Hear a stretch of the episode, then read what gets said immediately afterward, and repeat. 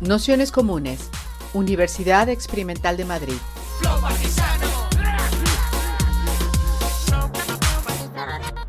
Toda la información en nuestro canal de Telegram Nociones Comunes o en nuestra web traficantes.net barra formación. Pues nada, daros la bienvenida a todas, a todos, a todos a esta sexta sesión del curso Más allá de la violencia contra las mujeres, feminismos antipunitivistas, defensa antirracista y luchas antipatriarcales. Para esta sexta sesión que hemos llamado por una práctica colectiva antipunitivista, tenemos la suerte de contar con las compañeras de Mujeres de Frente de Quito, Ecuador. Eh, bueno, Mujeres de Frente, ahora imagino que ellas contarán más, pero es una colectiva que nació en 2004 a partir de, bueno, la experiencia carcelaria, de la que forman parte eh, compañeras presas y no presas, y que a partir de, de esa relación y la investigación-acción que se han propuesto el intentar construir un proyecto feminista, antirracista y antipenitenciario. En, esta línea nos parecía muy importante todo el trabajo que están desarrollando, tanto con, bueno, por supuesto, las acciones y demás, como conceptual de poner palabras y ejemplos y llevar a la práctica eh, lo que supone una, una, lucha feminista, antirracista y, anti, y antipunitivista.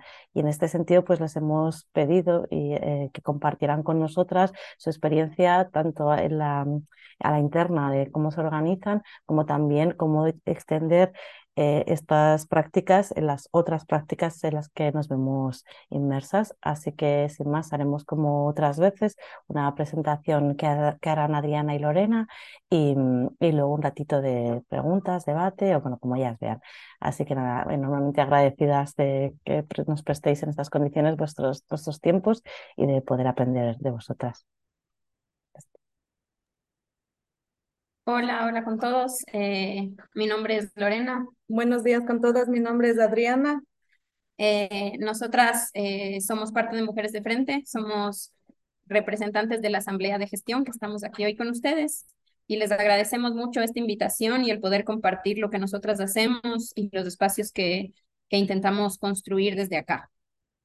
primero queremos contarles, bueno, lo que decía, que somos parte de la Asamblea de Gestión nosotros somos una organización asamblearia y la asamblea de gestión es un poco el corazón de, de Mujeres de Frente. Em, como si, voy a, si se puede, voy a compartir ahora pantalla para, para que nos vean.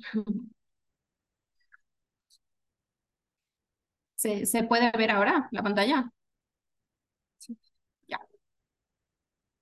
Sí, súper. Sí. Bueno, estas somos nosotras. Eh, eh, la presentación de hoy les cuento hacia el interior de Mujeres de Frente y una segunda parte que responda a, la temaria, digamos, que nos propusieron, que es el feminismo eh, antipenitenciario y antirracista. Eh, para eso, Adriana va a ser ahí la, la, que dirija esa parte de la conversación desde su experiencia, desde el trabajo que ella ha hecho también. Eh, una tercera parte en donde hacemos una reflexión en base a lo que entendemos del Estado punitivista, una tercera parte que refleja en cambio eh, qué hacemos ¿no? para construir un horizonte antipunitivista entre nosotras y con otras alianzas. Eh, y por último, contar un poco de estas alianzas de las que hablamos y también de lo que hacemos al interior de la organización para construir estos otros horizontes eh, que vemos como imprescindibles para un futuro mejor para todas. Entonces, bueno, con eso empezar. Eh, Mujeres de Frente somos una organización que nació en el 2004 como un colectivo en la cárcel de mujeres del Inca, aquí en la ciudad de Quito, Ecuador. Eh, empezó conformado por mujeres presas y no presas, embarcadas en un proceso de investigación, acción feminista antipenitenciaria, dentro de la cárcel del Inca, como decía. Actualmente somos una comunidad eh, mucho más amplia, pero de cooperación y cuidado siempre, entre mujeres diversas y desiguales. Somos una comunidad eh, que prioriza siempre el cuidado entre nosotras y somos sumamente diversas, somos comerciantes autónomas de las calles, recicladoras de residuos urbanos, eh, trabajadoras del hogar, trabajadoras a destajo, estudiantes universitarias, profesoras, artistas, mujeres descarceladas, las familias de todas nosotras, eh, familiares también de personas que están ahora mismo en prisión y siempre organizadas con nuestros niñas, niños y adolescentes. Somos también diversas eh, porque somos indígenas, afrodescendientes, mestizas eh, y también mujeres sexualmente diversas. La diversidad es parte de este colectivo, está en el corazón de nuestro colectivo y también somos una eh, comunidad de reflexión eh, y acción política que siempre, como decía antes, está basado en el cuidado eh, y lo que busca es retejer, digamos, este tejido social que vemos que siempre está siendo desgarrado justamente por las dinámicas de acumulación capital y por el Estado punitivo, que todo el tiempo está rompiendo estas redes de cuidado, sean familiares o sean más amplias que las familias. Entonces, algo que intentamos hacer con mucha fuerza en la organización es eh, buscar formas de retejer cuidados entre nosotros. Y para eso mostrarles eh, que en Mujeres de Frente tenemos nosotras una red de acompañamiento. La red de acompañamiento eh, es la base de, la organización y lo que muestra un poco esta, esta foto es que el centro eh, somos las que conformamos la asamblea de gestión y la asamblea de gestión siempre tiene, cada persona de la asamblea de gestión está acompañada por otra compañera de la asamblea, a la vez que cada una de nosotras acompaña a más personas de la organización. Entonces, en este momento somos entre 60 y 70 mujeres. Cada una de nosotras tiene siempre este acompañamiento personalizado y muy íntimo eh, porque sentimos que esa es la manera de, cuidarnos y de, hacer un colectivo y una organización eh, que se base en, en, vínculos amorosos, de cuidado y también eh, entendiendo que no somos mujeres solas, sino que siempre estamos también acompañadas de nuestras familias. Entonces, de estas 65 mujeres más o menos que, que les comento que somos, somos también cabezas de hogar, entonces si la organización es 65, en realidad somos muchos más porque siempre estamos, como digo, acompañados de nuestras familias. Eh, otro vínculo importante de la organización es eh, las redes familiares que se extienden hacia la prisión de mujeres eh, de la regional Cotopaxi, de la prisión, que ya les vamos a contar después con, con más detalle. Entonces, ahora eh, contarles un poco acerca de lo que, de lo que conversaba o de lo que pedía, digamos, esta, esta charla eh, en relación al antipunitivismo y hacia el castigo. Y es pensar que nosotras no podemos separar el antipunitivismo del antirracismo, eh, porque nosotras entendemos que están ligadas desde, desde siempre. Además, decir que nosotras somos una organización que entiende el punitivismo porque las mujeres que lo conformamos hemos experimentado la cárcel, es decir, conocemos eh, el estado punitivo en su expresión más dura. Y sabiendo que no es lo mismo una mujer que fue señalada o que es señalada como delincuente que una mujer, por ejemplo, que es perseguida por la policía metropolitana eh, y multada por vender productos en la calle, que también pasa mucho, y señalada como vendedora informal, sí vemos que hay como un continuum en esta lógica de castigo desde el Estado, desde la cárcel hasta las mujeres que, que son perseguidas en las calles, digamos, por vender. Sí son dos formas distintas de castigo con, con consecuencias distintas, digamos, pero es la misma lógica la que está detrás. Creemos que tanto eh, la cárcel como la persecución de vendedoras autónomas demuestra cómo el Estado castiga en su mayoría a personas racializadas y de sectores populares. Y un poco para aterrizar estas ideas, como les contaba, eh, Adriana va a ser la que, la que comparta desde su experiencia eh, y desde lo que ella ha vivido en relación al, al estado punitivo, al estar en la cárcel, y solo como introducción a lo que va a decir Adriana, eh, decir que en Ecuador y en Latinoamérica la gran, la gran mayoría de mujeres presas están en la cárcel por delitos no violentos y sobre todo ligados a lo que se llama narcomenudeo, que es este tráfico muy a pequeña escala de drogas, eh, que se usa como medio para sobrevivir. Es decir, no hay violencia eh, en estos delitos, digamos, y tampoco estas mujeres son parte de las grandes mafias de las drogas, ni, ni se hacen millonarias de esto. Al contrario, están poniendo su cuerpo para, para a través de estos trabajos eh, poder sobrevivir y que sobrevivan sus hijos. Entonces, con eso voy a dejar de compartir un momento para ver a Adriana y ella nos va, nos va a contar. Ahora, ¿nos, ¿nos ven solo a nosotras o sigo? Ah, ya, no, dejar de compartir. Ya entendí. Ya. Bueno, buenos días con todas. Mi nombre es Adriana Tobar. Pertenezco a la Escuela de Formación Política Mujeres de Enfrente y también soy parte de la Asamblea. Bueno, les cuento desde mi experiencia en la cárcel de la Tacunga. Yo estuve detenida en julio, el 15 de julio del 2016. Me detuvieron en mi casa, me hicieron, vulgarmente dicen un operativo, ¿no? En mi casa me cogieron con mi bebé que tenía 10 meses. Me cogieron en mi casa con una droga que no era mía. Bueno, era de mi esposo, pero él, eh, él consume, él consume lo que, lo que es la marihuana.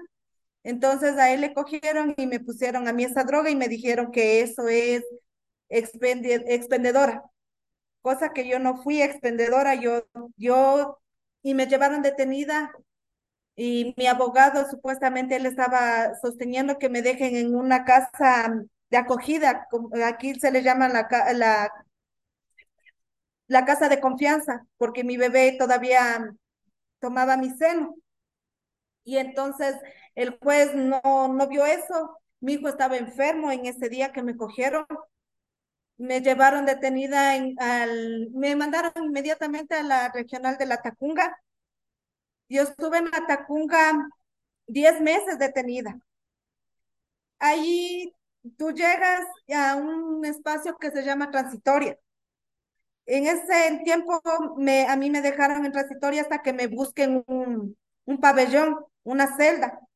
Y a mí me mandaron a la, me acuerdo que me mandaron al pabellón A, y de ahí me, las, compañeras que ya estaban detenidas ahí, a, las, a la gente que va llegando gritan carne fresca y gritaban carne fresca, carne fresca. Entonces, a, a mí me recibió una prima mía que, que me recibió en el tercer, en el segundo piso del pabellón A, en la celda 10. Se llamaba, Miguel, Miguel Cislema. Entonces, ella me cogió me, me tuvo en su celda, y eh, me llevó, me dijo, ñaña, ¿quieres participar en el, en, allí se llama, es, en los talleres? Me llevó a, ay, era, a, a, la costura, a hacer guaype. Y entonces me tocó hacer escritos para poder yo salir del pabellón, porque si tú no, no perteneces a algún taller o alguna escuela de allí que es eh, para salir a los patios exteriores, tú no puedes salir del pabellón, solo perteneces ahí adentro, en esas cuatro paredes, esperando que el sol ingrese para poder estar en el patio, estar en el patio allí bien, eh, para coger el sol, porque ahí no llega ni el sol. Entonces, eh, yo estuve allí un tiempo de unos tres meses en el pabellón A, hay mi tía, mi tía que también pertenece aquí a Mujeres de Frente, Olga Romelia. Ella me llevó al pabellón C, al lado donde, a, estar con ella en la celda de ella, me acogió. Estuve ahí durante siete meses. Eh, también pertenezco, también estuve en escuela de allí, de la regional Cotopaxi. Estuve también en la, pertenecía al, al grupo cristiano de Capellán, es un grupo que también nos daba ayuda a las mujeres ahí, porque francamente ahí no hay nada. Hay mujeres que están detenidas y los familiares ya no van a verles, no les depositan ni para la comida, no le depositan ni para una llamada. Entonces, de capellán nos ayudaba de una forma en regalarnos cosas de aseo. Eh, tenemos en la, la regional supuestamente dicen que es una rehabilitación eso no es rehabilitación.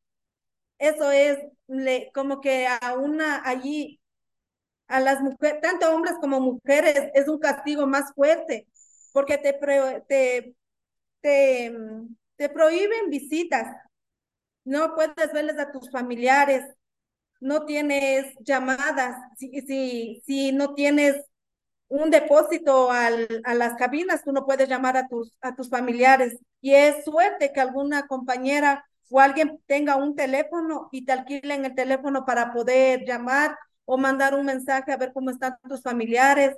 Y eso también si es que las compañeras quieren alquilarte o emprestarte teléfono. Porque no todas hacen el favor de, emprestar. Las guías, ahí las guías son muy corruptas. Yo conocí a una guía y no solo a una, a varias, que son, que eran bien malas. Y ellas también son mujeres y son, y son madres de familia, tienen hijas mujeres, son, o sea, tienen familiares de mujeres, ¿no? Pero ellas no, no veían eso. Eh, porque si tú no estabas en la lista del economato, ellas no te sacan a, a recibir tu economato. Pero si tus familiares dicen, no, si está depositado, sal nomás a retirar, y nosotros le rogamos, ah, dice, ¿quieres salir al economato? Bueno, sales al economato, pero me das un chocoque y una, una leche Tony, una leche, una chocolateada Tony. Ese era el pago que recibía la guía. Y si también igual cuando ya eran las horas de encerradas, de, de cerrarnos en, la, en las celdas, ellas ya venían a pasar lista, siempre te pasan la lista en la mañana, a la hora de abrir la puerta y a la hora de cerrarte la puerta ya para que estés en tu celda, te pasan la lista. Y entonces, si tú no estabas en ese momento, te castigaban uh, o te hacían, como vulgarmente se dice, raqueta en, la celda. Se ingresaban, tenían autorización que, que la directora del, de la regional nos permitieron ingresar lo que es maquillajes, ropa de color, porque ya ingresábamos, ya ingresábamos con ropa de color y, o las que tenían ya tomate, permanecían con tomate con la ropa de tomate, de color tomate, ahí eh, tienes que permanecer.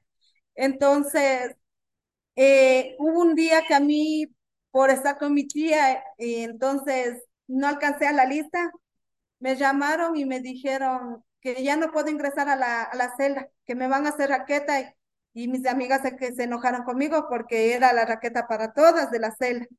Entonces, ahí ingresaron a nosotros en Economato nos regalaban los cartones para pegar en la pared y hacer tipo un closet ya, para guardar tu ropa, tus cosas de aseo, tus pertenencias. Y, y entonces allí la, entraban las guías, rebuscaban, se, sabe que ya teníamos el permiso de tener los maquillajes, se iban llevando los maquillajes, se iban llevando la ropa de color, se iban llevando para afuera y también se, nos castigaban dando con esas pistolas eléctricas, nos daban corriente, nos mojaban, nos botaban agua con gas y nos mandaban a una celda así mojada, nos mandaban a la celda encerrarnos en un cuarto y decían, a ella no le dan café, no le dan almuerzo ni merienda, ella está castigada y, y prohibido pasarle alguna cobija. Y tú te imaginas en Acotopaxi, en, es súper frío, es bien frío, entonces así permanecíamos mojados y todo eso. Hay algunas compañeras que escondido nos pasaban así un pan o cualquier cosa, o una cobija o un saco para, para cambiarnos. Y, y al otro día tú ya sales, eh, ya te sacan del castigo, sales al, supuestamente al taller y ves tu ropa puesta a otra compañera. Y yo le digo, ese pantalón y esta chompa es mía porque me quitó a mí la guía, mi ropa de color. Y dice, pero a mí me vendió la guía. Y si quieres que yo te devuelva, me, pagas los 15 dólares y yo te devuelvo tu ropa. Entonces, desde allí ya viene lo que es la, la, la corrupción también de, de, las, de las guías. También viene la, ¿qué te digo? Viene la humillación hacia de mujeres a mujeres el trata, eh, eso no es rehabilitación, como te digo, eso no es rehabilitación. También hay el economato, que el economato tienes que salir a retirar siempre y cuando estés en la lista y si es que te han depositado. Pero eso, la comida de ahí mismo no es buena, no es buena porque a mí me dieron una vez una colada que le decían la colada de ratón. Es una colada de avena que no tiene ni dulce ni nada del estilo, solo es botado eh, la avena y un poco de azúcar. Y yo no sabía por qué le decían a la colada de ratón.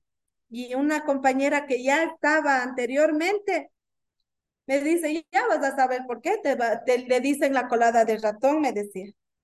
Y yo decía, ¿por qué sabrán decir? Digo, y un día una compañera que es de la celda me dice, Adriana, dice, mande, ¿quieres ver por qué es la colada de ratón? Le digo, sí, sí, sí, le digo, quiero que me quites de esa curiosidad. Y dice, mira, esta es la colada de ratón. Mira por qué se le dicen la colada de ratón en, en ese un, en un lechero, porque en un lechero meten la, la colada. Ya, acababa, ya acabaron de repartir a las compañeras y yo también ya fui, supuestamente, ¿ves por qué era la colada de ratón? Era porque vino un ratón ahí muerto, un chiquito, un ratón feo, un chiquito. Entonces, desde ahí yo supe que allí es, esa es la colada de ratón. Y la comida, como les digo, es súper fea. a una, a nosotros nos castigan en lo que es las visitas, en lo que es la... Eh, te, te prohíben de muchas cosas, ¿no? Te prohíben de estar con tu familia, de compartir con tu familia, te prohíben de, de estar ahí, pero no solo yo estuve detenida, estuvo detenida mi, estuvo detenido mi esposo, mis familiares, bueno, porque ellos sí, ellos sí, sí expendían la droga, ellos sí, unos que otros sí expendían, otros vuelta eh, son ladrones y entonces ellos sí están detenidos, están, yo tengo un primo que está detenido hasta ahora y mi esposo pasó detenido, le dieron una sentencia de 22 meses, pero a él no le encontraron droga, a él le encontraron con una, unos compañeros que que saben robar, entonces le pusieron de banda organizada. Él pasó en esa masacre de, de lo que hubo en, no me acuerdo en qué. 2021. 2021 hubo esa masacre de, la, de lo que hubo de la, de la cárcel de Cotopaxi, amotinamiento. Él estuvo ahí, él me conversaba lo que pasaba y también, no, él, él ahí, también de los hombres hay talleres de carpintería, tienen el taller de también salen a costura algunos hombres, la escuela, el colegio, todo eso, pero también es de eso, de para salir a la escuela y al colegio o a la universidad tienes que tener palanca porque no todas salen a ese lado, no todos. Y mi esposo, él hacía muchas cosas que me mandaban cuando yo me iba a la visita, él me mandaba unos unos, unas, unas cosas que le hacían mis hijas y no sé si vas a compartir. Ahí están. Y no sé si ven en las fotos, él, él ahí está, es, él lo que él está, lo que allí está en esa hoja, es escrita en la, en de puño y letra de él, la experiencia que él vivió ahí adentro también. Eh, y fue un cambio drástico, ¿no? De ahí están las, las, eh, estas cositas de esas artesanías que él hacía.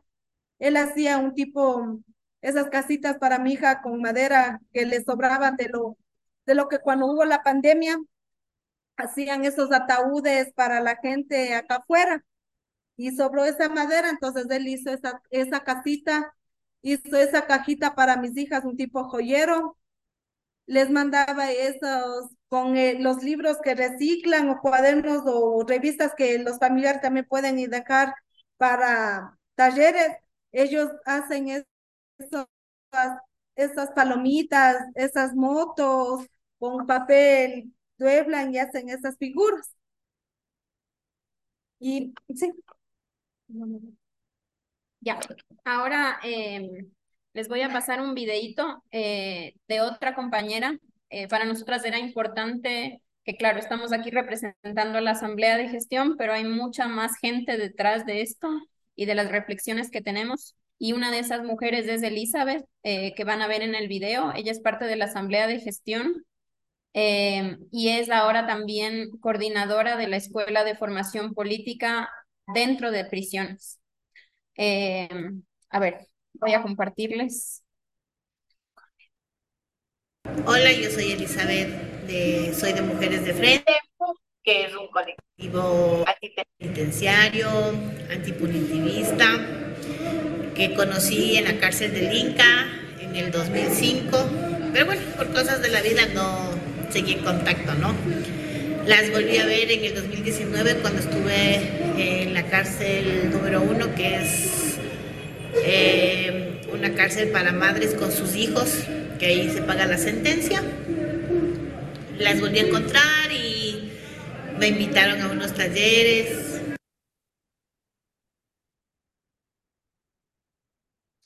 Cuando comencé a escuchar los relatos de mis compañeras, que mujeres igual que mí habían estado en prisión, habíamos estado en la calle, encontré amigas conocidas de cuando éramos eh, jóvenes, cuando estábamos en la correccional, que incluso habíamos estado en la calle, andábamos juntas.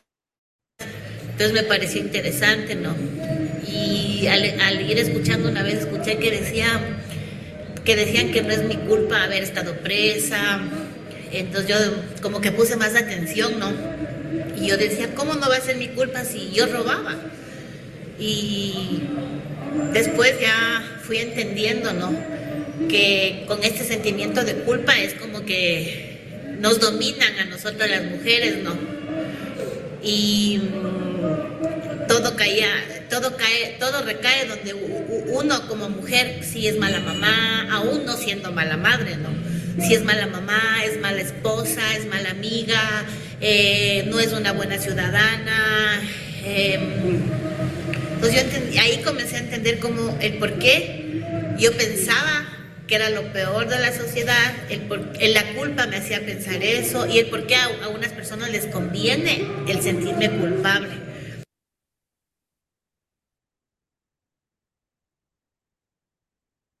Cuando ya estuve, eh, me fui a la correccional, fue la primera cárcel juvenil en la que yo caí presa, en la que yo sentí lo que lo que es la opresión con la policía, lo que es lo que la sociedad te juzgue.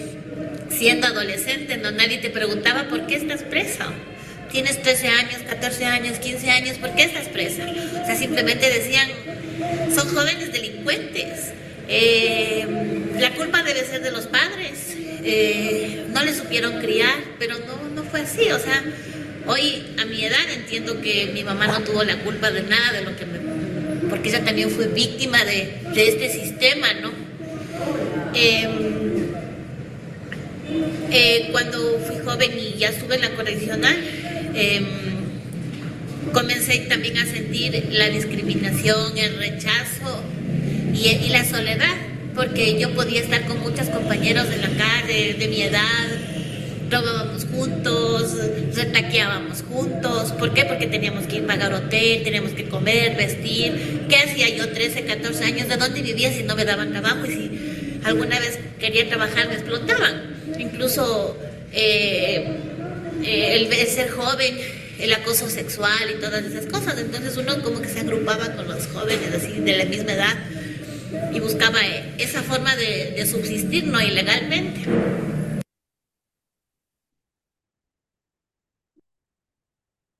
Eh, ya pisé la, cárcel del Inca y en todo ese transcurso ya no solo sentía la, el, castigo de, la policía, sino también sentía un castigo como, como medio silencioso porque no me daba cuenta, que no me he dado cuenta, ¿no?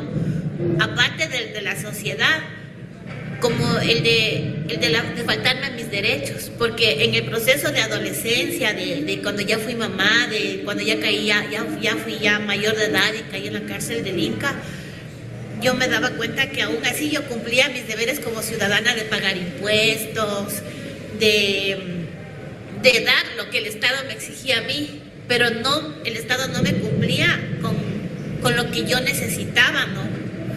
Como la salud, como, como la educación, la vivienda.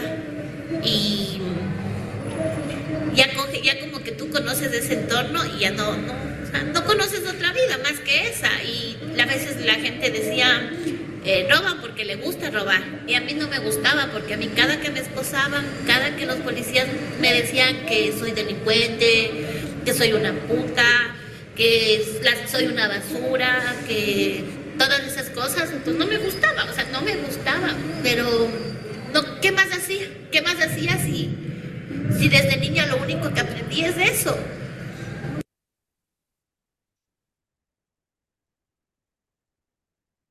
Siempre vivía el encierro yo, o sea, para mí era el castigo yo, el castigo de la policía, castigo de la sociedad, y, el cubrirles a mis hijos, ¿no? Como ir a la escuela y que nadie sepa que yo soy ex privada de libertad y llevar, eh, eh, que tratando de ser supuestamente la mejor mamá para agradar a los profesores, a la sociedad, pintarles, pero nadie sabe mi pasado, ¿no? Hasta cuando papá caía presa, mis hijos botados, sin papá, sin abuelos, sin tíos, y era un descontrol porque ya en la escuela o en el colegio se enteraban que yo estaba presa y también ellos eran discriminados por, por, por lo que yo hacía.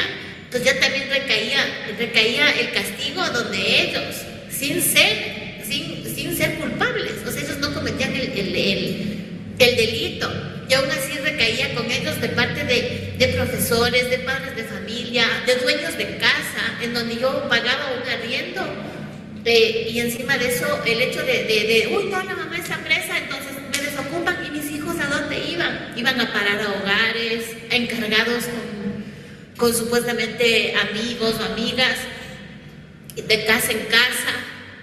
Y cuando vos sales de la prisión dices, ya no quiero, o sea, ya no quiero esta vida, quiero una vida diferente, quiero, quiero trabajar. Y llegas, sales así como con energías y dices, ya nunca más, ahora sí voy a trabajar, eh, voy a sacarme la mierda trabajando, porque para la sociedad se gana todo con el sudor de la frente, todo siendo explotadas, sobreexplotadas, pero tampoco hasta, hasta para coger un trabajo con explotación y sobreexplotación también es como, como tener un privilegio, porque primero no puedes hacer, acogerte a un trabajo porque ya en una pantalla ya te sale ahí eres ladrón, o sea, te dice, ¿tiene antecedentes? Sí, o sea, esa es tu, tu, reseña, tu, hoja de vida. Entonces, ¿a qué aspiras vos?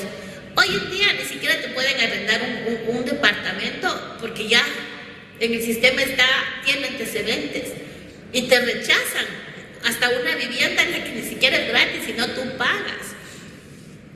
Eh, ya el castigo ya no era solo para mí, sino para los que vienen, o sea, para los que vienen atrás mío.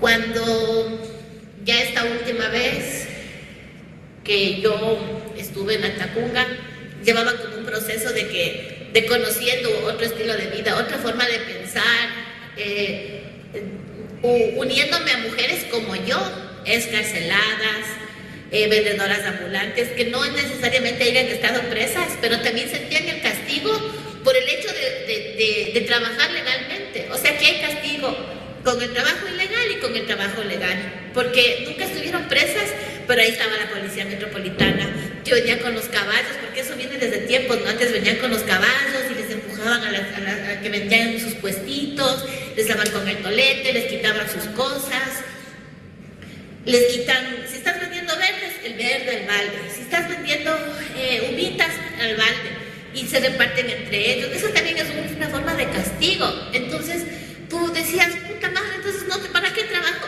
Si me pongo a vender, bueno, ahora dicen, ¿no? Así sea, así sea vendiendo aguas o vendiendo tomates y cebollas, se gana la vida. Eso dice la sociedad, que para la es hipócrita, ¿no? Cuando a esas personas que están ganándose la vida con el sudor de la frente, como dicen, con sus tomates, con sus cebollas, ah, no les dejan vender. O sea, también, o sea, te castigan por, por ese trabajo porque la gente, la, la, gente de clase media les ve como por debajo, ¿no? O sea, les ven como que no son merecedoras de nada porque venden, venden tienen un trabajo en el que incluso sirve para que la gente de clase media viva. Porque de dónde, si ellos no, se van a ensuciar las manos en ese, en ese, en ese trabajo, ¿no?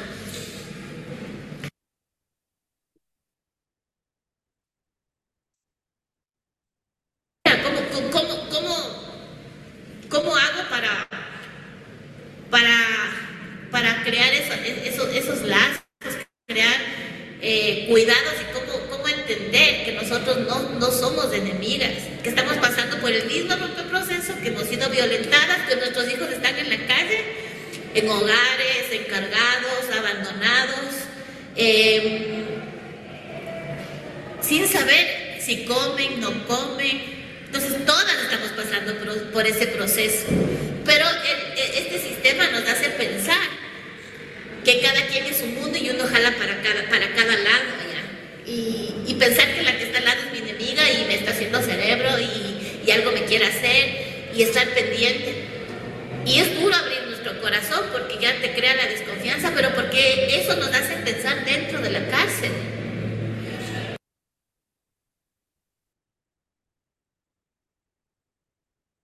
Yo les decía, o sea, sí, conocimos esto, pero podemos conocer otras formas de vida y podemos organizarnos. Yo les contaba de, de, de, mujeres de frente, les decía lo que yo aprendí, les decía, nosotros sí tenemos derecho, tenemos derecho a la educación. Y si las guías nos dicen a nosotros que no valemos, pues sí valemos. Y si no nos dejan salir, vamos a exigir que, no, que nos saquen a, a, los cursos. Eh, venía la directora y yo les decía a la, a la directora eh, que hagamos una asamblea de gestión. Se me venía a la mente porque hoy era, era como, como como que está súper caliente la cárcel y que se paraban y querían linchar a una compañera y como que, que ya los hombres venían a querer, a querer ponernos a nosotros quién nos mande porque ellos, porque ellos les convenía.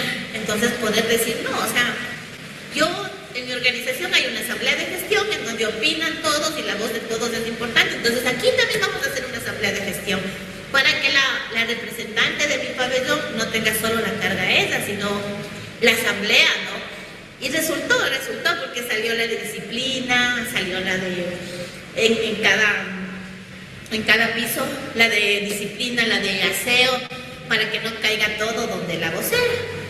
Entonces yo les decía, nosotros no somos nuestras enemigas, o sea, nosotros eh, no, no tenemos por qué, a pesar de nuestras diferencias, por qué agredirnos.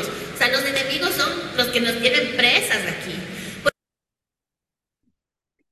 Eh, agradecemos las palabras de la, de la Eli, que creo que anda por ahí conectada. Eh, es, es una compañera muy querida y, muy sabia, como, como ven. Y tomando un poco las palabras de ella, eh, cuando hablaba de que el castigo no es únicamente estar en la cárcel, antes de pasarle la palabra a Adriana para hablar del siguiente punto, queríamos marcar esta idea de de la multa y la persecución a, a comerciantes en la, de la calle, también como castigo. Eh, muchas de nosotras que formamos parte de la organización nos ganamos la vida haciendo trabajos que se conocen o se les llama informales, eh, vendiendo en la calle productos como papas o chifles que nosotras mismos producimos, eh, vendiendo frutas o verduras, como contaba Elizabeth, recolectando también residuos urbanos para venderlos como reciclaje. Todos trabajos durísimos y muy estigmatizados y muy estigmatizantes también. Trabajos que son castigados por parte del Estado a través de los policías municipales, eh, donde golpean y quitan la mercadería a quienes trabajan eh, para sobrevivir y para, para sobrevivir ellos y sus familias, porque como les contábamos, la mayoría de nosotras somos cabezas de hogar, entonces este trabajo no es solo para nosotras como individuos, sino para las redes que sostenemos. Nosotros creemos eh, y reflexionamos mucho eh, colectivamente que las multas que nos imponen por realizar trabajos informales, como ellos llaman, es otra forma de castigo que se ejerce hacia nosotras. Y en relación a esto, eh, Adriana igualmente, que, que va a contar desde sus reflexiones y desde su experiencia, eh, el trato que ella ha recibido por, por vender eh, como, como su trabajo y las dificultades también que ella ha tenido en relación a la multa, porque una vez que uno sale de prisión, sales con una multa altísima. Entonces, los retos también que eso ha significado para ella. Bueno, eh, como ven en la pantalla, es del mercado de San Roque. Mi mami, mi mami, mi hermana, mi, mis tías y yo personalmente somos vendedoras ambulantes, comerciantes. Aparte de lo que yo salí detenida de la regional Atacunga, de lo que te prohíben, eh, lo que ya estás detenida y todo eso, te ponen un, una multa, unos salarios mínimos, que se llaman. A mí me pusieron 10 salarios yo cuando salí, salí en busca de un trabajo, pero a mí me dijeron que no me podían dar un trabajo porque soy excarcelario. me dijeron en esas palabras. Entonces, mi mami dijo, ¿qué vas a estar buscando trabajo? Ven a vender, como siempre se ha vendido, aunque sea para la comida saca. Lo poco que se gana, sí es verdad, se gana poco, pero eh, no, no, no, no alcanza pues la comida porque es diaria. Y entonces, eh, a mí me, aquí, por ejemplo, este es el puesto de mi mami, donde está ahí en el mercado. Yo vendo así, ando vendiendo por las ferias, por los mercados, mercadería. Y a mí me vino, yo me puse un ladito en el mercado de, de acá del, en, el, en la Marta Bucarán, en la ciudad de Libarra, eh, me quitaron mi mercadería. Yo dije que pertenecía a una asociación que se llama Asociación Marta Bucarán, y tú para pertenecer a esa asociación tienes que ingresar con 200 dólares. Yo ingresé con esa cantidad, pertenecía a la, a la, a, a la Asociación Marta Bucarán, vinieron los municipales con camiones, con motos, con camionetas, vinieron esos los, los comisarios, todo ellos, fueron quitando al que más podía la mercadería. A mí me quitaron mercadería, lo que es en ropa interior, medias, blusas, toda esa mercadería me quitaron bastante, un bulto. Yo, yo estaba recién salida de la cárcel, me endeudé porque no tuve, me fui a ver, dice que en el banco me ayuden un préstamo, a mí no me ayudaron porque dijo que yo debo al Estado y que tengo que cancelar esa cantidad que me, me pusieron en la fianza para yo poder hacer créditos. Yo hasta el día de hoy, yo no he pagado esa cantidad porque no tengo, porque no, tú sales de, de la cárcel, no sales con dinero. Tú sales a buscar un trabajo para mantener a tu familia y yo no, no cancelo. Entonces yo, yo busqué la manera de ver en, en los bancos, tampoco tengo ayuda de los bancos. Entonces me tocó acudir a un churquero y ese chulquero a mí me prestó una cantidad de 600 dólares para yo coger la mercadería. Entonces yo cogí esa mercadería nueva y a mí, encima de eso que ya cogí la mercadería, estaba cancelando de ahí mismo de lo que se vende al chulquero, me quitaron la mercadería. Me quitó los municipales mi mercadería. A mi hijo, yo le tenía a mi hijito que tenía tres años, le botaron con el coche a un lado para llevarse la mercadería se me llevaron la mercadería y me dejó un, el comisario, comisario, me dejó un, un papel que yo tenía que que pagar una multa, que cancele esa multa y me entregaba mi mercadería. Y mi marido dice, ¿qué vamos a perder la mercadería? Anda, retira la mercadería, vamos. Fuimos, cancelamos la, multa. Pagué ciento, 112 dólares y aparte algo más de la multa. Y dice, ya le vamos a entregar en una hora su mercadería, espere una hora. Sentados afuera esperando en la administración que tuve que me entreguen mi mercadería. Y yo estuve hasta cuando me dijo, ya puede pasar a retirar su mercadería. Me dio una, una impotencia. Yo lloré porque a mí me quitaron una mercadería que me costó mucho y me entregaron mercadería que no era mía. Me entregaron ropa de años atrás, manchada, sucia, rota, comida por ratones. Y me dicen, esa es su mercadería. Yo le supe decir en estas palabras a ese comisario y al municipal, les di, me dio una ira que les cogí, les cogí, les le lancé la mercadería ahí en los pies de ellos y les dije, les regalo, porque ustedes necesitan más que mí. Ustedes son los ladrones aquí, le dije. Ustedes son ladrones, porque cara a cara me robaron mi mercadería. Encima que les vengo a pagar una multa que no debía pagar. Y me entregan mercadería que no es mía, les regalo. Ojalá les sirva. Y gracias, le dije, gracias de lo que me hace porque con eso mantengo a mi familia. Eso es lo que uno se gana del Estado, porque aquí nos sigue el Estado, tanto en la cárcel, el Estado nos hace daño y afuera también nos hace daño, porque hay muchas mujeres que nos vendemos y ganamos centavos en la calle. Y encima de eso nos vienen y nos quitan la mercadería pagamos multas que no merecemos pagar para llevar un pan a nuestros hijos. Y seguimos en esta sociedad de corrupción, de, de,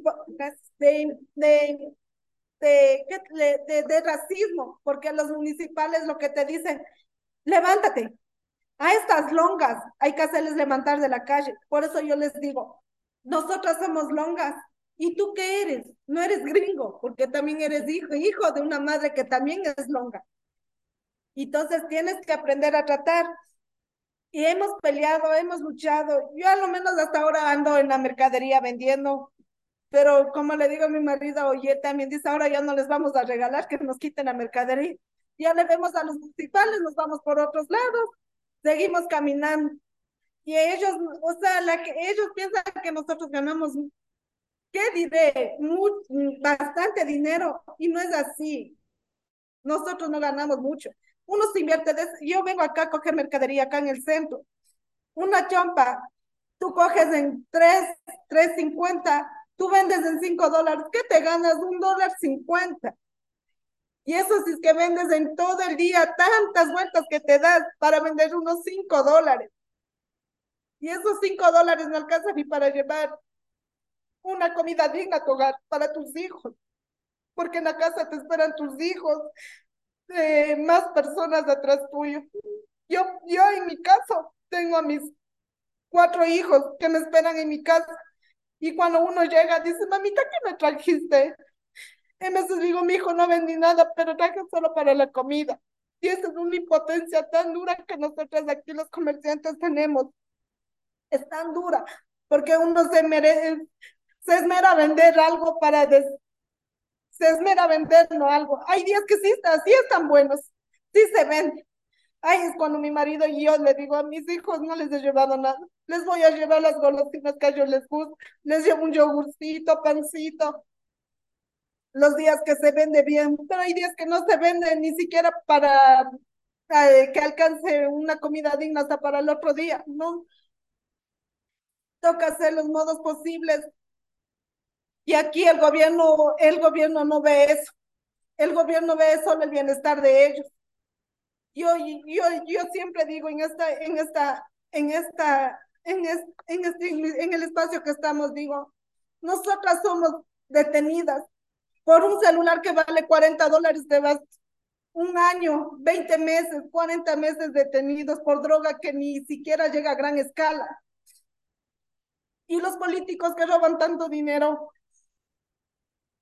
los, los políticos se llevan miles, millones de dinero y ellos pasan detenidos en una cárcel, como dice mi marido, en una cárcel de, de niños, un jardín de infantes. ¿Por qué? Porque ellos tienen mucho, muchos privilegios.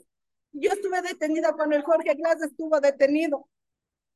Y a le pusieron en transitoria. Él nunca probó, nunca topó lo que es un pabellón donde está la gente que realmente se paga se paga por sus, por decir, por los delitos que hemos cometido. Ellos, él, él tenía su comida, él metía sus camarones salteados, metía sus tallarines especiales, venían en la noche y los policías y los guías decían, a ver, señor Jorge Glass, ¿qué va a merendar para mandar a traer?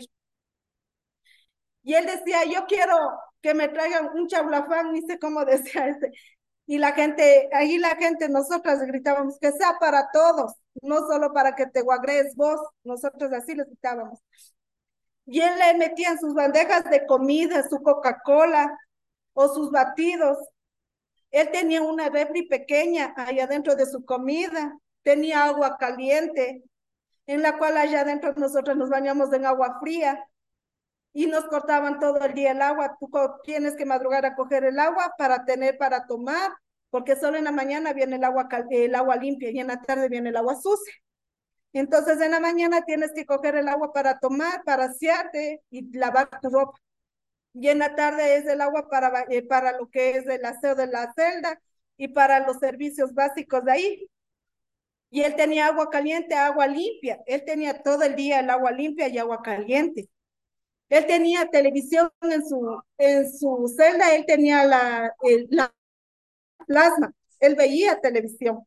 Él sabía todo lo que pasaba afuera y nosotros no podíamos ni siquiera coger una cabina y llamar a, la, a los familiares y el teléfono teníamos ahí.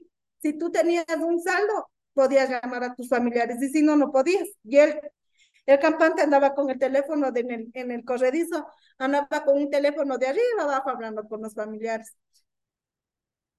Entonces yo digo, el castigo debe ser igual para todos, para todos, porque ellos sí se merecen, eh, a él y a todos los políticos que se llevaron tanto dinero, tanta gente que hizo daño al país, deberían ponerles estas sentencias y en verdad estar en donde sí dicen cárcel de rehabilitación para que ellos prueben lo que ellos hacen y lo que la gente, nosotros como somos, nos ganamos la vida con el sudor de la frente y honradamente. Sí hemos hecho cosas malas, pero es porque la sociedad y porque el Estado no nos brinda un buen trabajo para poderles dar de comer a nuestros hijos, para darles una buena, buena educación a nuestros hijos. Hasta para eso hay que tener también palancas para ponerles un buen colegio o un buen, o darles un, un buen trabajo que consigan. Tenemos que tener palancas para que nuestros hijos tengan algo en la vida. Y ellos, ellos, ellos no, ellos cogen dinero, es corrupción lo que ellos hacen. Y, y, en, y siempre, como les digo, y hasta ahora le digo, a los policías y a, a los fiscales, entonces ustedes como ladrones, porque ustedes son, si ganan un sueldo eh, mensualmente y cogen el dinero a vaca, porque no hacen nada prácticamente por la sociedad y llevan el dinero de nuestro país, co cobran ustedes. Y ustedes, ustedes sí son los ladrones porque ustedes roban, hasta la mercadería se roban, se llevan a la, a la gente, nosotros, nos, nosotros quedamos afuera, somos como dicen una X afuera, nos, nos, nos hacen de menos por ser pobres, pero ellos como son altos, tienen dinero, valen mucho más. Y yo creo que eso no es así, no es así, porque todos somos iguales, todos somos hombres y mujeres, somos lo mismo. Y, y es, y, y, y si me, me vieron llorar, disculparán, pero yo tengo tanta impotencia con la policía y les odio demasiado a los policías y al Estado y a todos los hechos que no ayudan a nada a la sociedad. Gracias por escucharme. Nada disculpas. Gracias, Adriana, por, por, tus, por tus palabras y por compartir también eh, tus experiencias y tus reflexiones. Eh, para pasar un poco al siguiente punto, igual hilando con lo que, con lo que decía Adriana y Elizabeth acerca de cómo pensamos o cómo se construye el castigo, eh, nosotras pensamos que la postura feminista, antipunitivista, antirracista, eh, es parte de entender, o sea, tiene que partir de entender las lógicas que subyacen esos castigos. Eh, entender, por ejemplo, que en nuestra región y específicamente en el Ecuador, las cosas han sido configuradas históricamente por dinámicas de despojo y de explotación de cuerpos y territorios, cuerpos racializados, em, y que esas lógicas han reconfigurado también que existan otras lógicas ahora de acumulación, sobre todo neoliberal, eh, donde el castigo y el Estado penal son los métodos o las herramientas que se usa desde el Estado para sostener esas mismas lógicas.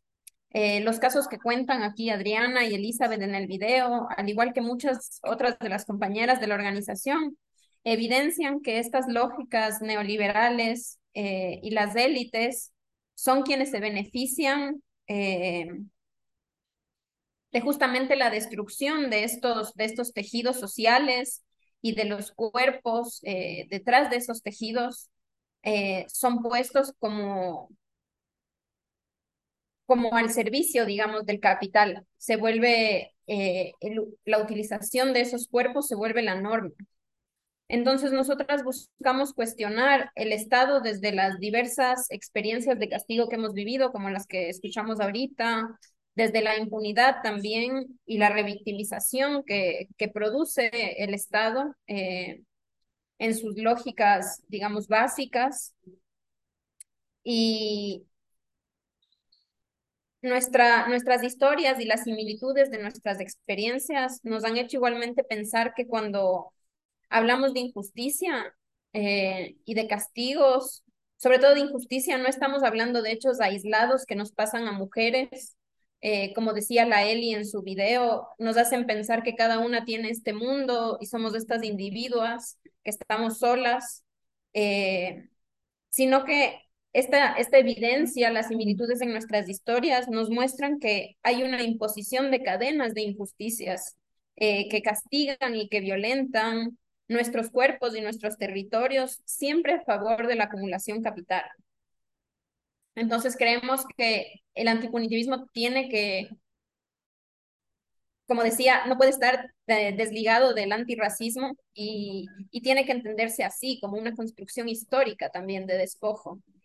Eh, en relación a esta construcción eh, antipunitivista, nosotros también queríamos compartir la, la voz de otra compañera de Andrea, que nos habla de, o que nos va a hablar en realidad, de lo que en Mujeres de Frente se ha llamado codefensa legal feminista, que son procesos de acompañamiento, como ya lo va a explicar ella mejor que yo, eh, pero acompañamiento eh, para mujeres de la organización frente al Estado, eh, cuando el Estado está, digamos, en esta, en esta, en estas lógicas de, de denuncias, demandas, de, de intentos de prisiones y demás.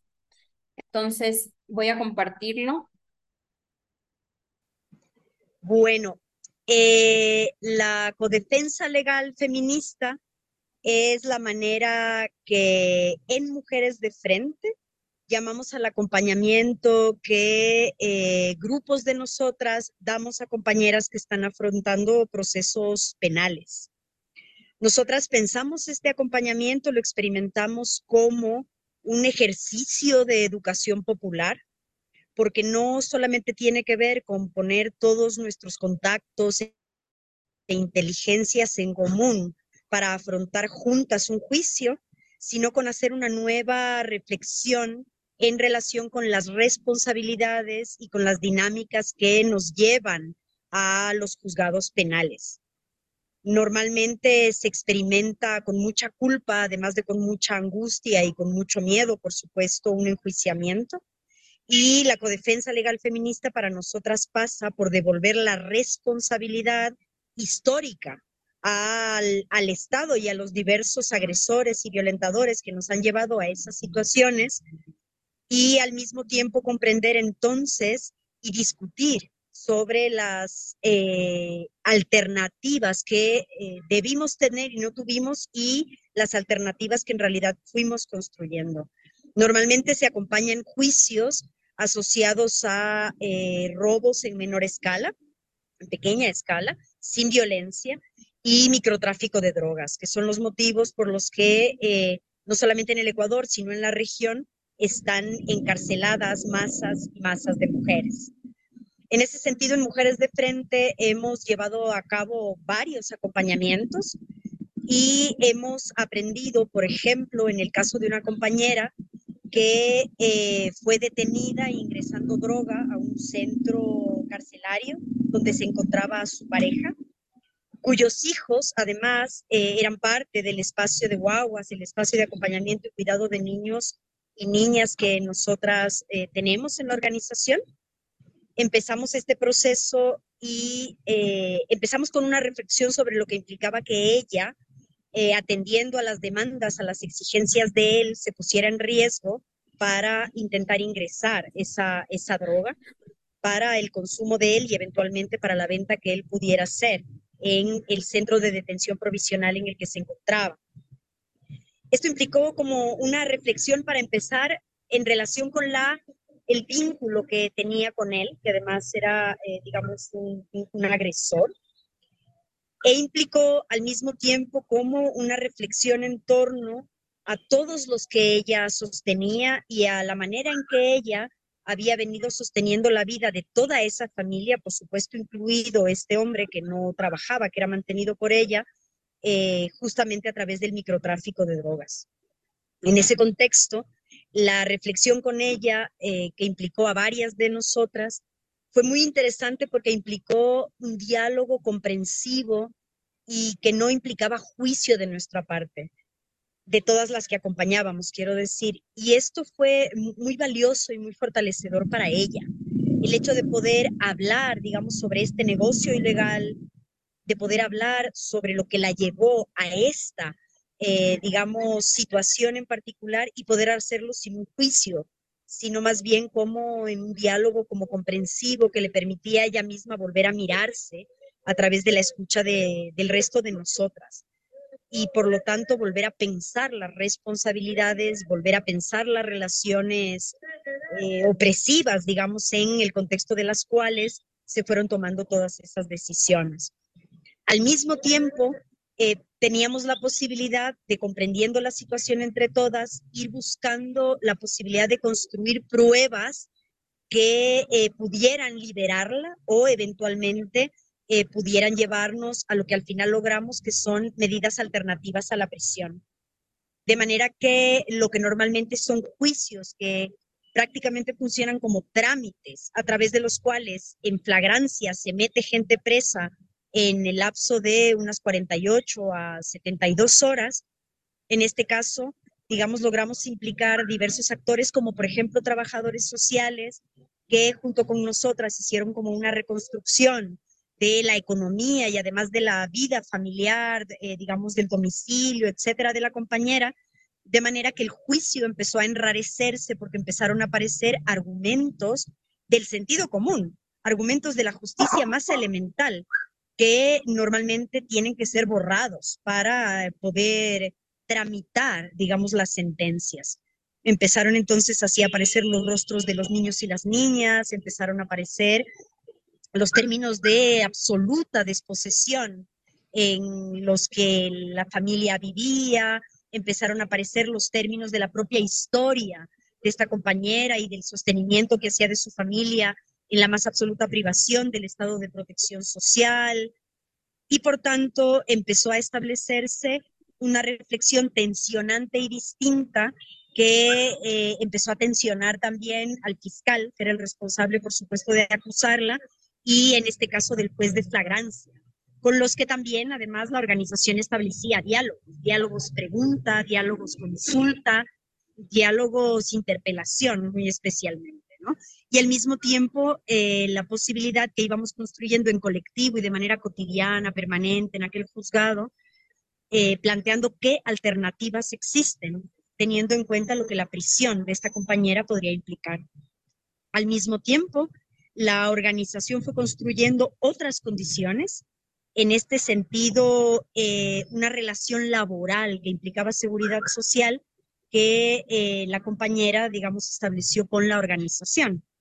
De manera que eh, el trabajo, digamos, que empezaba a ser remunerado, modestamente remunerado por la propia precariedad de la misma organización, pero en todo caso remunerado, generaba como nuevas condiciones eh, para la propia, la propia compañera.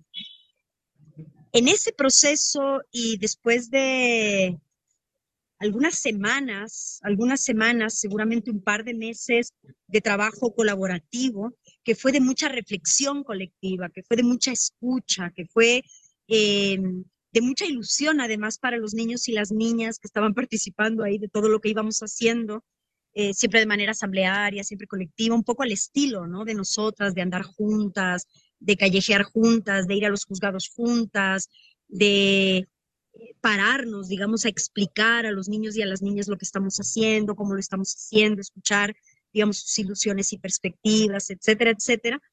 Llegamos eh, a la, digamos, a la sesión de juicio con una muy clara alternativa de eh, medidas alternativas a la prisión. Lo hicimos de la mano de un abogado que es amigo de la organización de nosotras, en el cual valoramos la capacidad de dejarse asesorar, de dejarse asesorar por nuestro sentido común, por nuestro andar, digamos, a ras de la experiencia, eh, a ras del deseo de libertad, a ras, del deseo de, eh, digamos, de construir estas alternativas de manera que él eh, fue aportando los términos de la ley, los argumentos concretos, las maneras más protocolarias sin las cuales no puede haber juicio. Y eh, por tanto, este dejarse asesorar eh, también fue esta posibilidad de que la palabra de la organización entrara al juicio. Eh, la arrogancia, digamos, de los abogados, este lenguaje que oscurece mucho más de lo que deja ver, tiende a ser parte de estos trámites de juicio, incluso cuando el abogado trabaja o la abogada trabaja en defensa. Entonces, esta posibilidad dialógica que construimos con este abogado, que además es compañero de la organización, era parte, digamos, de este proceso. En el caso concreto al cual estoy haciendo referencia, que es uno, por supuesto, entre muchos otros, eh, logramos estas alternativas eh, a la prisión, medidas alternativas ¿no? a, la, a, la, prisión, de manera que la compañera fue condenada, pero fue condenada a eh, trabajo voluntario que terminó siendo el continuar su vida en la organización. Eh, muy emocionante, sobre todo para los niños y las niñas que habían visto ya la prisión de su madre en varias ocasiones anteriores y eh, digamos como muy ilusionante para todas y para la posibilidad de continuar ¿no? y de eh, construir como muy en la práctica otras alternativas para nosotras que de nuevo nos recuerdan que solamente en alianza, solamente en contextos organizativos, solamente generando vínculos y alianzas atípicas, interclasistas en la desigualdad, es que vamos generando condiciones no ideológicas, sino prácticas, concretas, eh, que nos establecen preguntas a ras del suelo y no, digamos, abuelo de imaginación, es que se van construyendo eh, alternativas contra el castigo, concretas desde nosotras, para nosotras. El que cuento de esta compañera es eh, solo un ejemplo. Eh, de hecho, quien en este momento es una de las coordinadoras de nuestra escuela, de la Escuela eh, de Formación Política Feminista y Popular en la cárcel de mujeres, es una compañera que de hecho pasó también por este proceso de codefensa legal feminista y que igualmente implicó el conseguir medidas sustitutivas a la prisión eh, y que hacen que ella en este momento se encuentre pagando una condena, eh, pero digamos fuera de la prisión, de manera condicional, de manera absolutamente activa en la organización, es una lideresa seguramente de las más brillantes, coordina la escuela, eh, acompaña a mujeres que están en este momento presas. Entonces vemos nosotras en la experiencia siempre humilde de la organización el poder expansivo de una codefensa legal que por supuesto se construye en amor y en favor de una compañera que esté en una situación terrible que es la de juicio, eh, siempre más allá de ella, ¿no? Siempre hacia la colectividad, siempre como una posibilidad colectiva en favor de nuestros niños, nuestras niñas, nuestra organización, etc. Eh, le tenemos mucha fe, al mismo tiempo que sabemos que es un esfuerzo enorme. Eh, digamos que los juicios, los juzgados, son eh, como maquinarias de desgaste, de, toman energía, horas, es, eh, un trabajo, es, es, un trabajo solamente para evitar, digamos, caer en el abismo. Así que la codefensa legal feminista no es un instante de cooperación, son procesos muy largos que implican mucha inteligencia, un montón de trámites, inventar y construir las pruebas, los procesos, etcétera, eh, de manera que son un trabajo, un trabajo que hasta ahora hemos desarrollado de manera voluntaria y eh, por lo tanto en términos de mucho, mucho trabajo que eh, siempre establece la pregunta, ¿no? De hasta dónde somos capaces de hacer de manera generalizada, masiva. Son alianzas de mucha, mucha larga data. Esto me parece que ilustra esta dimensión del trabajo de mujeres de frente.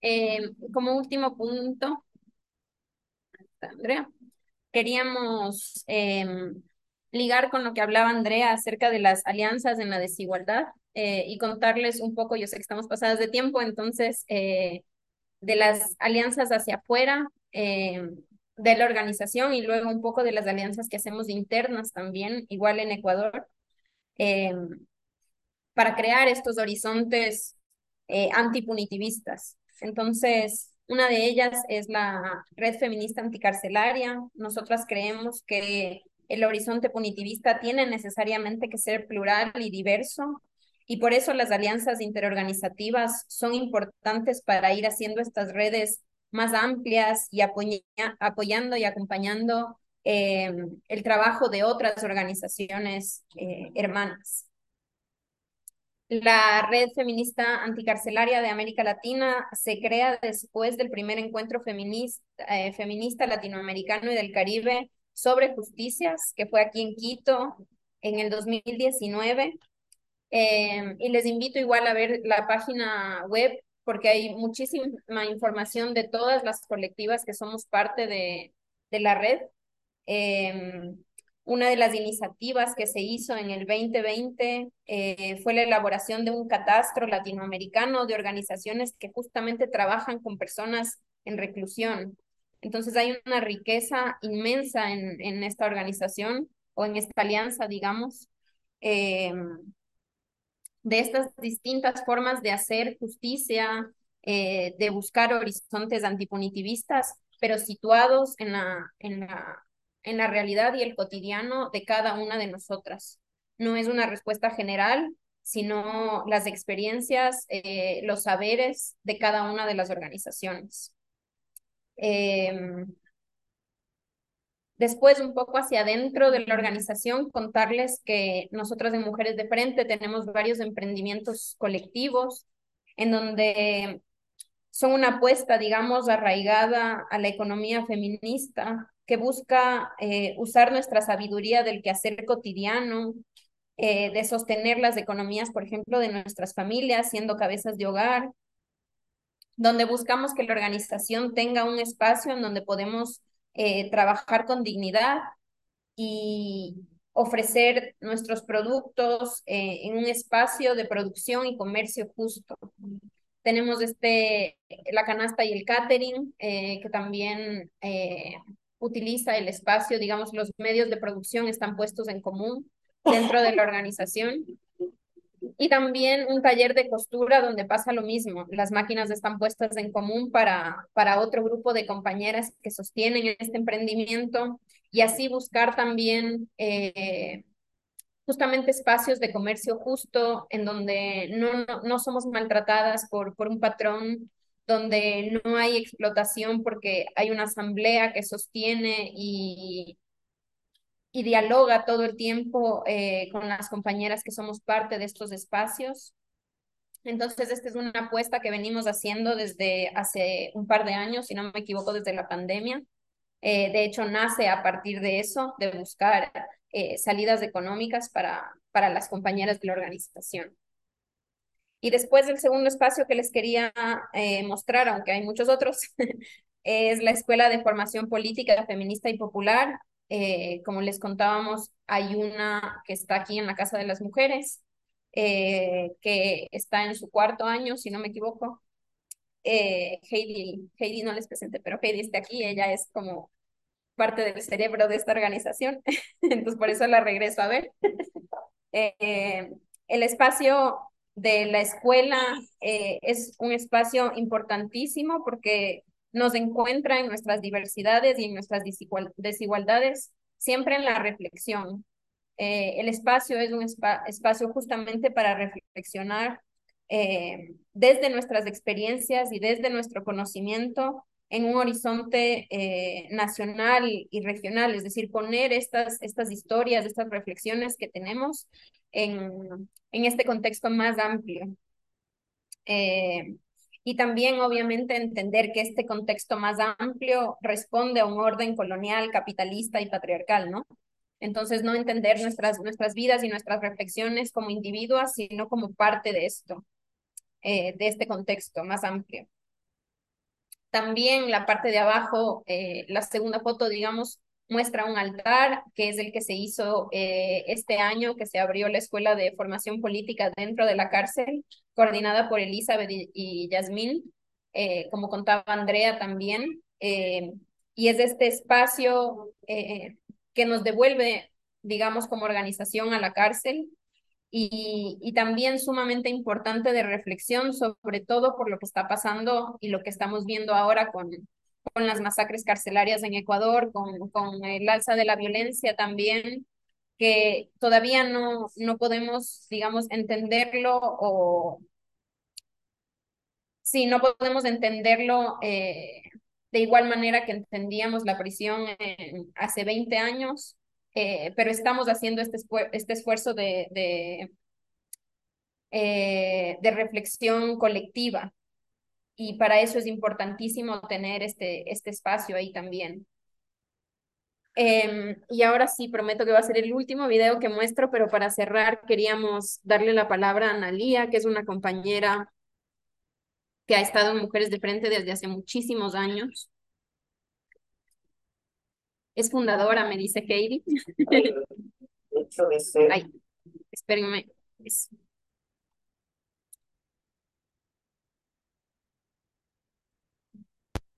Ahora sí, les comparto Analía, la bella Analía. El hecho de ser mujer afro es donde que uno tiene menos posibilidades, como un trabajo, como que me arrienden una casa, una casa. Entonces en la casa donde yo trabajaba, yo trataba de robarme poquitas cosas comida cruda que le podía servir, podía cocinar mi madre para dar de comer a, mis otros hermanos que, que, eran pequeños, unos menores a mí. Fui madre a los 22 años. Quería tener una compañía. Y esa compañía no era un hombre, porque el hombre me acompañaba un rato, me usaba y se iba, ¿no? Era el hijo el que se quedaba conmigo porque era mío porque él nacía de mi vientre. Y mientras yo cuidaba el hijo de otra mujer, mi hijo quedaba abandonado, no había quien le cuide. Entonces me cansé. También fue por una persona que conocí que era una narcopoderosa, y comencé a ambicionar lo que ella tenía. De vestirle a mi hijo bien, vestirme yo bien, comer bien ya no pasar hambre. Bueno, a mí me capturaron aquí en la Oriente y Guayaquil. Yo sentí que el mundo me aplastaba. Y esa sensación que cuándo se acaba, cuánto me darán y cuándo se acabará la sentencia. Entonces parece interminable. La dificultad ve que mi hijo creciera sin, sin mi cariño y que eso pesa, ¿no? Y duele, como también tiene que haberle lastimado a él. Es que uno por buscar la vida yo creo que no debería haber cárcel. Debería haber otras, otras, otras cosas para ayudar mejor a la gente, a mejorar su vida. Mujeres de Frente nace en el 2007 y ha hecho acompañamientos a mujeres enfermas, mujeres en prisión. Yo aprendí de ellas a defenderme, a pelear, a pelear por los derechos que yo no sabía que los tenía. También aprendí a que juntas, organizadas, teníamos más fuerza que cuando uno está solo. Mujeres de Frente me han enseñado a ser un poco más humana, cariñosa, a que sí se puede. Nos han enseñado a empoderarnos a nosotras mismas. Y si seguimos así, creo que llegaremos muy lejos.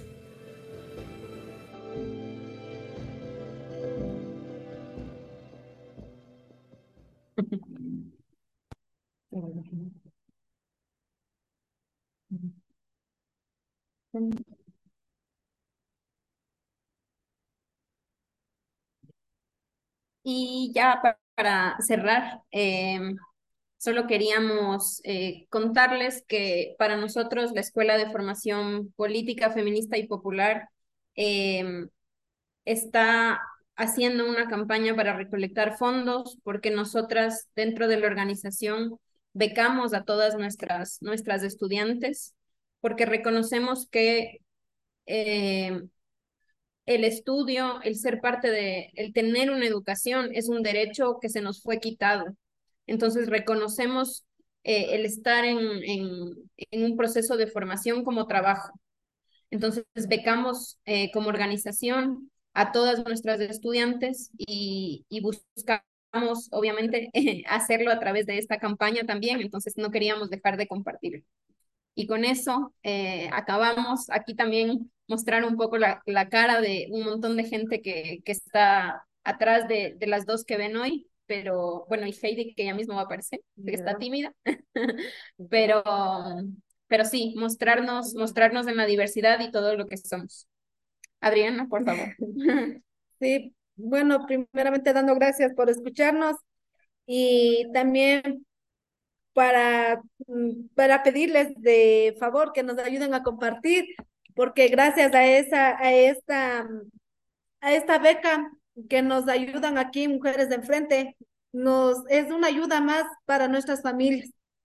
Es de gran ayuda y Mujeres de Enfrente nos ha ayudado de muchas maneras aquí a mujeres, a nosotras, que también necesitamos eh, nos han ayudado demasiado. Ahora ya sabemos, yo en especialmente ya sé lo que es, de que lo que tengo mis derechos, lo que es, lo que tengo también muchas opciones y lo que es el racismo y todo eso, ¿no? Nos forman de una manera, eh, como dijo a mi esposa, me digo, a mí me fascina estar allí porque nos ayudan bastante, nos ayudan de una manera espectacular para, nos, para nosotras como mujeres y para nuestros hijos y nuestros familiares.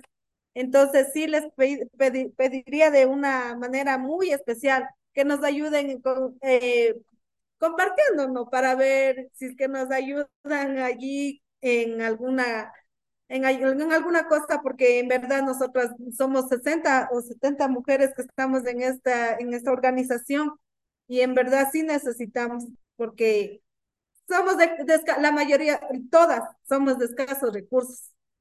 Entonces es una beca que sí nos ayuda y de mucho nos ayuda demasiado. Gracias, Gracias compañeras. Eh, sé que estamos pasadísimas de tiempo, entonces no sé si, si, si haya preguntas o, o, algún comentario que quieran, que quieran compartir, estamos, estamos abiertas, tenemos un ratito. Genial. Jo, pues muchísimas gracias por el tiempo que habéis compartido con nosotras, por explicaros con este detalle vuestra experiencia y sobre todo por pelear. Eh, no sé si hay eso, alguna pregunta o alguna cuestión que queréis hacer.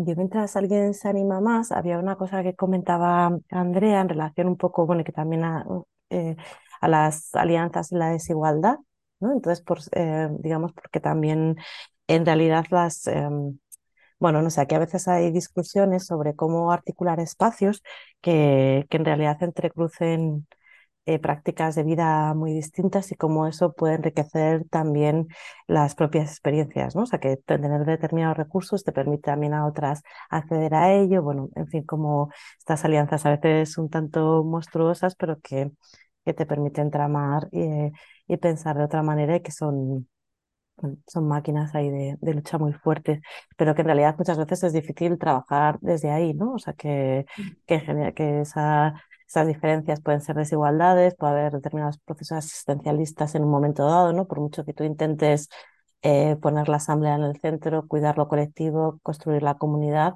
eh, bueno, pues hay como muchos retos. Entonces, yo sé que habéis pensado como muchas cosas eh, sobre eso y por si pudierais compartir algunas días que pueden parecer súper evidentes, pero que, pero que el ponerlas nombre, la, para mí al menos les da muchísimo valor, ¿no? O sea que, bueno, pues si os apetece, mientras no sé si hay alguna otra pregunta más, pero... Sí, claro, gracias. Eh, em, empiezo y si quieres me, me, avisas para, para entrar también a la respuesta. Eh,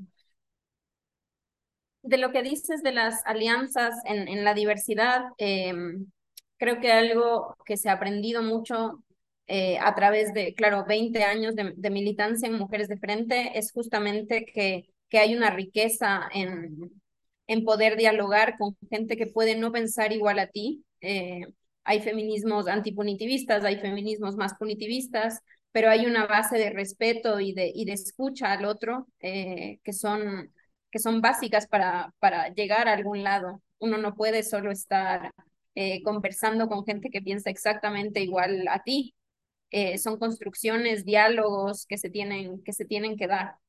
Y eso es algo que en la organización se ha respetado mucho eh, desde los inicios.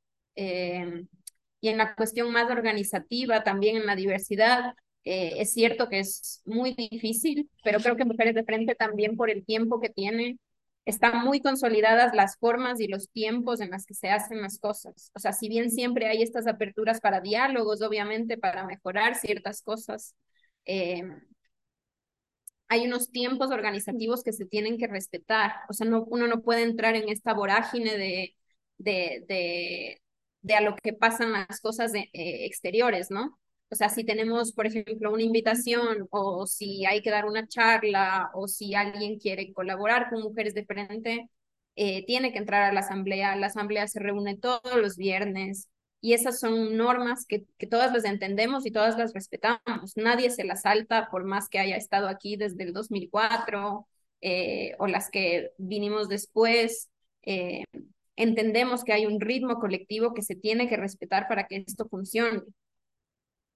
Entonces creo que hay mucha, hay mucha experiencia, hay mucha sabiduría, digamos, organizativa que permite que, que el colectivo siga, siga funcionando. Eh,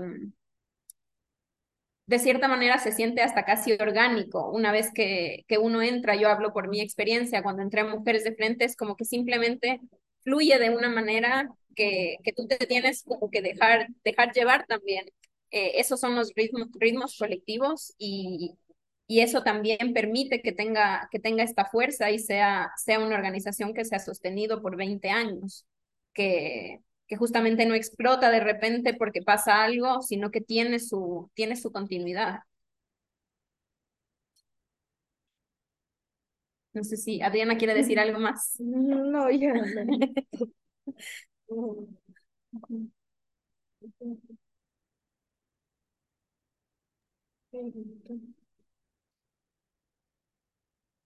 Heidi, ¿quieres decir algo?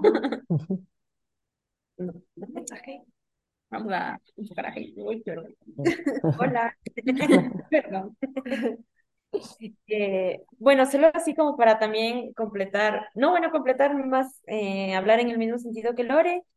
Eh, justo es que la diversidad primero es como aceptándola, sabiendo que somos desiguales y que no fingimos que esas desigualdades no nos separan, sino que más bien nos han hecho encontrar un, un puente que nos permite trabajar y justo las alianzas se construyen en ese mismo, en ese mismo sentido, como respetando las diferencias, entendiendo que hay algunos que hablamos desde otros lugares, pero que esa riqueza, que también es algo que sacamos y que aprendemos de la educación popular, eh, más latinoamericana, o sea, más de la tradición latinoamericana, es justo eso, sentarnos a aprender unas de otras y a trabajar en ese mismo, en ese mismo estar. Y ahí vamos construyendo y creando cosas. Gracias.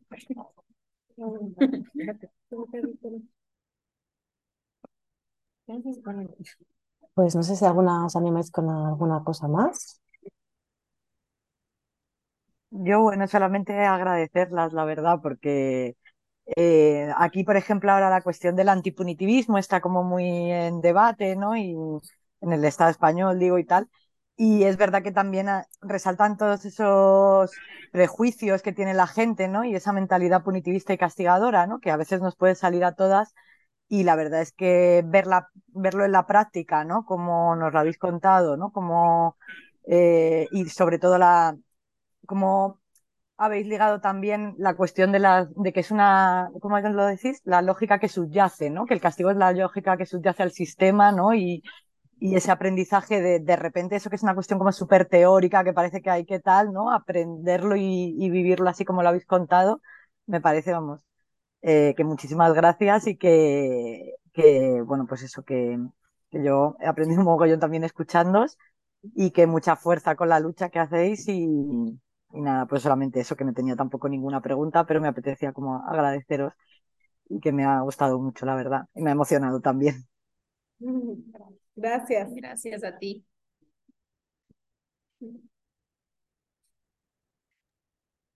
Sí, no, Bueno, yo creo que además eh, otra de las cosas que también crea, bueno, lo que ha comentado María, porque creo que es bastante guay eh, todo el hilo, ¿no? Me recordaba mucho a procesos que vimos también aquí, pues por ejemplo con la plataforma de afectadas por la hipoteca, o procesos en los que una realidad que puede estar más o menos leída de una determinada forma, a, raíz de darle vueltas, intentar pensar por otro lado, de entrarle de otra manera de pensar juntas, consigues más o menos que se haga colectivo eh, ¿no? la realidad que hay detrás de, determinadas prácticas de las que en las que, por ejemplo, como pasó aquí, se le culpaba a la gente por decisiones individuales, ¿no? sin tener en cuenta pues toda la realidad sistémica.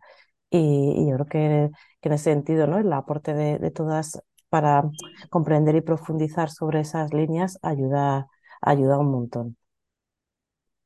Y también para conseguir realidades materiales, ¿no? O sea, estos juicios que, que en realidad parece, bueno, que es tu propio juicio, pero no es cierto, ¿no? Estás reafirmando que hay esa desigualdad sistémica y que también, incluso en ese campo, se, se puede ampliar la mirada y, y defender eh, una realidad que está siendo completamente injusta. Así que bueno, daros la enhorabuena también con eso.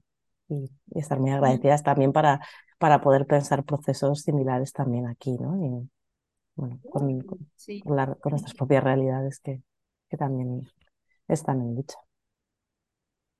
Sí, creo que, eh, claro, a pesar de que, digamos, son, son historias no iguales eh, en relación al antipunitivismo allá o al punitivismo allá con acá, eh, si hay algo que hemos aprendido de estas alianzas también regionales, es que es súper importante escuchar eh, como cómo se cómo dentro de esas diversidades y de las, de las realidades materiales distintos diga, de, de cada organización, hay muchísimas eh, cosas que nos atraviesan. O sea, el, el, trabajo con compañeras de la, de la Alianza Anticarcelaria eh, que están en México, que están en Chile, que están en Argentina, que están en Guatemala. Eh, uno pensaría que son como contextos muy distintos cuando en realidad conversando, conversándolos eh, son muy similares lo que vivimos como mujeres en relación al estado punitivo. Entonces siempre abrir los diálogos hacia otros lugares, hacia otras organizaciones, eh, no puede hacer más que enriquecer cuando es desde un lugar de respeto también a esas diversidades y a esa pluralidad.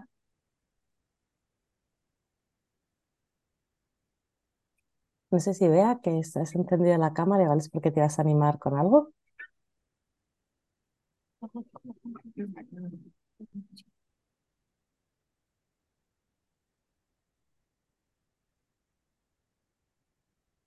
Vea. Vale. Pues no sé, como ya igual hemos hecho el ratito este, si no hay ninguna cuestión más, pues volver a agradeceros un montón vuestro tiempo, el que nos hayáis dedicado también tanto cariño para prepararlo y bueno, no sé, y acompañarnos ahí en todo lo que podamos y todo lo que tenemos que aprender juntas. No, gracias a ustedes también por el espacio, por, por escucharnos e invitarnos para nosotras. Eh, estas alianzas, estas conversaciones siempre son, siempre son algo importante. Guay, yo por acá vamos a intentar también mover el enlace de la campaña. A ver gracias. si algo se puede eh, recuperar. Pues un abrazo muy grande. Al resto también contaros, bueno, que,